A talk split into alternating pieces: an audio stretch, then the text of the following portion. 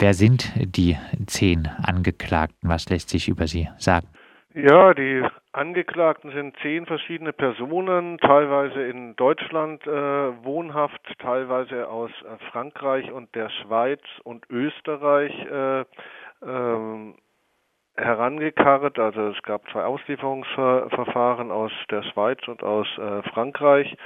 Ähm, ihnen wird vorgeworfen, Mitglieder der äh, TKPML zu sein. Äh, sie sollen äh, mit ihrer Mitgliedschaft eine terroristische Vereinigung im Ausland, also Tätigkeit in der Türkei, unterstützt haben. Dazu muss man sagen, dass die TKPML an sich in Deutschland bislang nicht verboten ist. Äh, hier äh, sind Tätigkeiten in äh, Deutschland in den letzten mehr als zehn Jahren herangezogen worden. Ähm, man hat also über viele Jahre ähm, Menschen ihre politische Arbeit machen lassen, die niemals damit gerechnet haben, dass diese Arbeit in Deutschland äh, äh, verboten sein könnte und hat dann irgendwann zugeschlagen und gesagt, so, äh, das ist alles Unterstützung einer terroristischen Vereinigung, äh, äh wir machen euch jetzt den Prozess. Mal ganz davon abgesehen, ob die Angeklagten tatsächlich äh, die ihnen vorgeworfenen individuellen und gemeinsamen äh, Aktivitäten vorgenommen haben, ist dieser 129b natürlich hier besonders problematisch, äh, denn vorgeworfen werden oppositionelle Handlungen gegen das Erdogan-Regime. Äh, es wird ihnen also vorgeworfen, dass sie äh, versuchen, eine nicht demokratisches Regime in der Türkei zu bekämpfen. Und das ist natürlich immer auch schon äh, sehr problematisch, äh, warum überhaupt äh, die Bundesrepublik meint, oppositionelle äh, äh, Tätigkeiten in der Türkei strafverfolgen zu müssen. Ein äh, paar Worte zur TKP-ML. Was ist sie? Die TKPML ist äh, die Kommunistische Partei der Türkei, marxistisch-leninistisch. Das ist eine maoistisch orientierte äh, Gruppierung. Ähm, ähm, es gab ein Gutachten äh, in dem Prozess, das in Auftrag gegeben worden ist vom Gericht. Das kam äh, zu dem äh, Rückschluss, dass äh, die TKPML äh, sicherlich äh, für die Demokratie in der Türkei ein deutlich geringeres Problem sei äh, als äh, die Regierung Erdogan. Äh, das ist halt eine klassisch maoistische äh, Gruppierung, die auch in der Türkei eine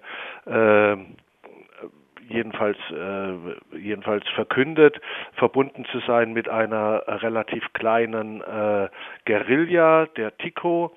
Äh, es kämpfen aber auch Mitglieder der TKPML beispielsweise in äh, Syrien äh, gegen, äh, gegen IS äh, und zusammen mit den äh, kurdischen Kräften in, äh, in den syrischen Gebieten. Ja.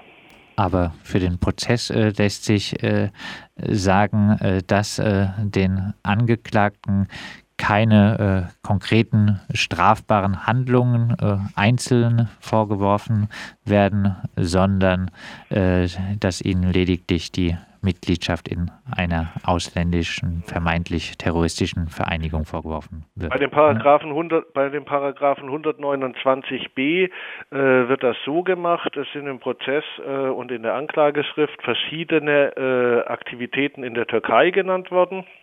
Also äh, ein Anschlag auf äh, beispielsweise ein Bombenanschlag auf äh, ein Büro äh, der äh, von äh, Grauen Wölfen äh, oder ein, äh, eine Entführung eines äh, Menschen, dem Kollaboration mit dem türkischen Militär vorgeworfen worden ist, der bei dieser Verkü äh, Entführung einen, äh, einen Herzanfall gekriegt hat und äh, dabei gestorben ist. Solche Fälle sind genannt worden ähm, und damit ist festgestellt worden, dass diese Gruppierung, äh, dass die TKPML in der Türkei terroristische Anschläge durchgeführt habe. Und dann äh, hat man nur geschaut, äh, soll es in Deutschland irgendeine Form der Unterstützung der Gesamtorganisation durch die Angeklagten gegeben haben. Das ist die Konstruktion. Es ist aber zu keinem Zeitpunkt ähm, den ein, auch nur einem der Angeklagten äh, eine konkrete eigenhändig selbst äh, begangene Straftat in dieser Richtung vorgeworfen worden. Die äh, zehn Angeklagten sind äh, seit Jahren jetzt in Untersuchungshaft. Äh, wir hatten es äh, eingangs. Äh, das stimmt nicht ganz. Äh, ich muss da korrigieren. Also der sogenannte Redelsführer Muslim Elmer ist in Deutschland jetzt seit mehr als fünf Jahren in Untersuchungshaft. Äh, anfangs waren alle zehn Angeklagten inhaftiert.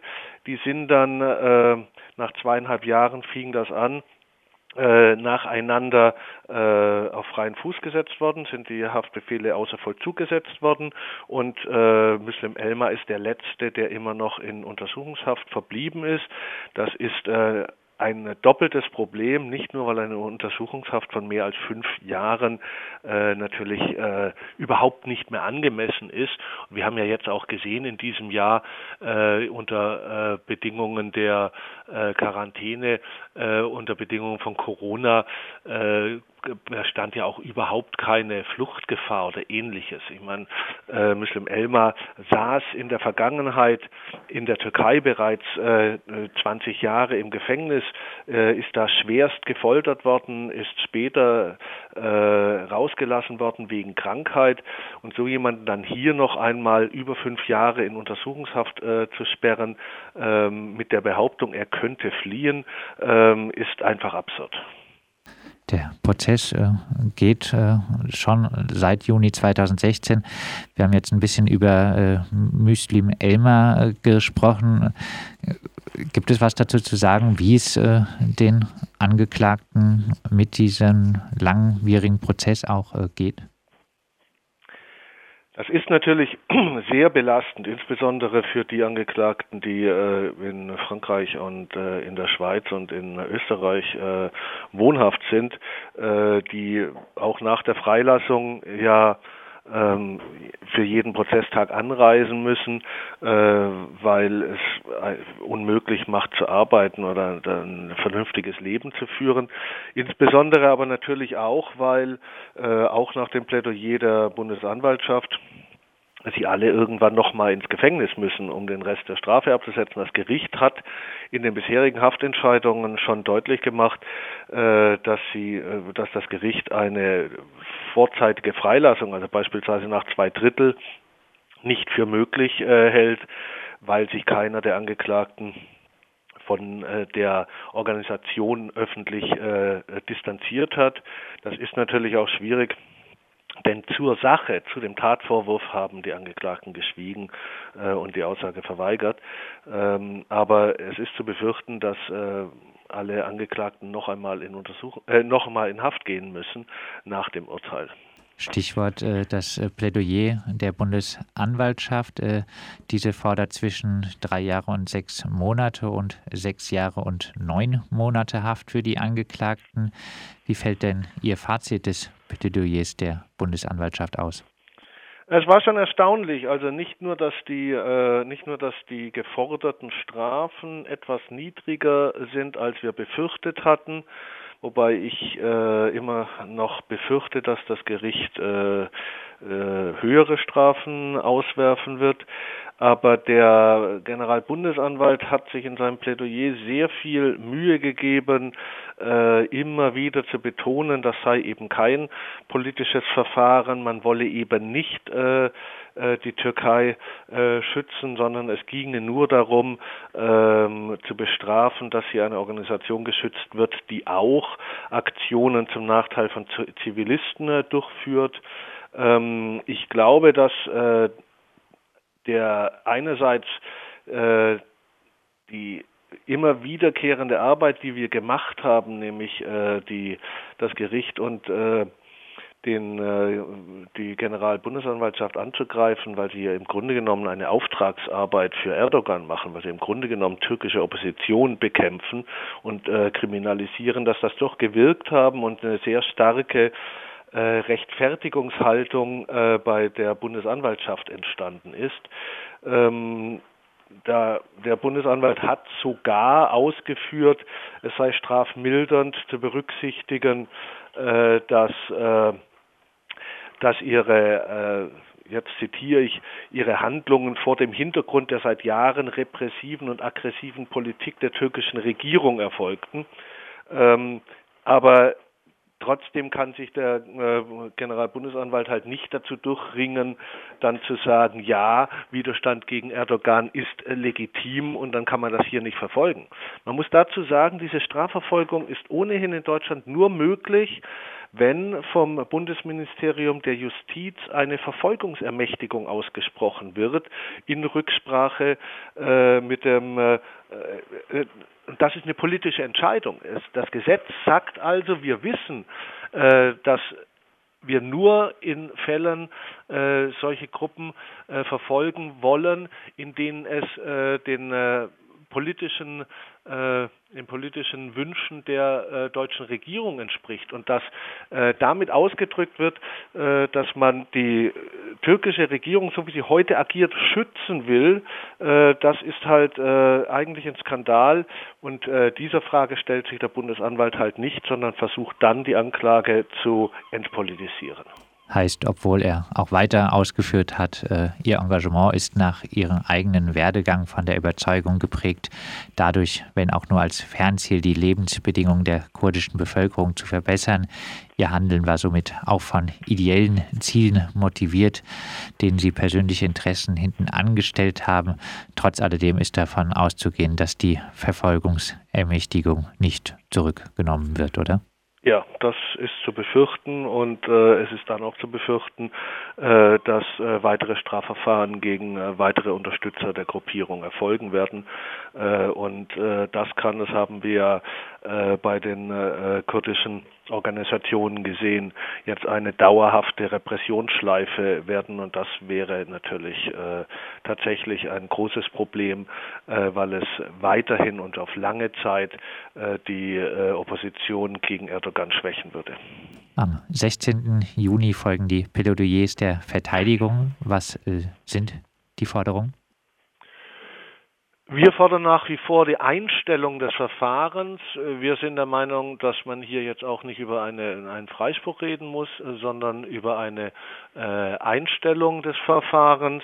Äh, wir fordern, dass die äh, Verfolgungsermächtigung zurückgenommen wird und damit wäre das Verfahren erledigt.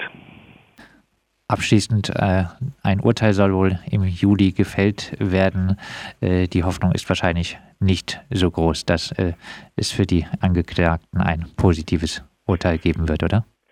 Nein, ich gehe sicher davon aus, dass die Angeklagten äh, anklagegemäß verurteilt werden. Äh, trotz alledem ist es wichtig, das ist den Angeklagten auch wichtig, dass man äh, mit dem Prozess eben auch eine größere Öffentlichkeit erreicht hat und auch noch einmal äh, die äh, Forderung ähm, die äh, deutsche Regierung möge ihre Politik in Richtung der türkischen Regierung endlich verändern und nicht länger äh, die äh, diktatorischen Maßnahmen dieser Regierung unterstützen, dass das weiterhin in die Öffentlichkeit gelangt ist. Und das kann man auch als ein Erfolg dieses Prozesses beziehungsweise der Verteidigung, der Art zu verteidigen in diesem Prozess bewerten. Das sagt äh, der Rechtsanwalt Alexander Hoffmann. Er ist einer der Verteidiger im sogenannten Münchner Kommunistenprozess. Zehn Angeklagten wird vorgeworfen, äh, Mitglieder der TKP-ML, der türkisch-kommunistischen marxistisch-leninistischen Partei zu sein, die in der Türkei als terroristische Vereinigung verboten ist. Mehr Infos zum Prozess gibt es auch auf der Webseite www.tkpml-prozess-129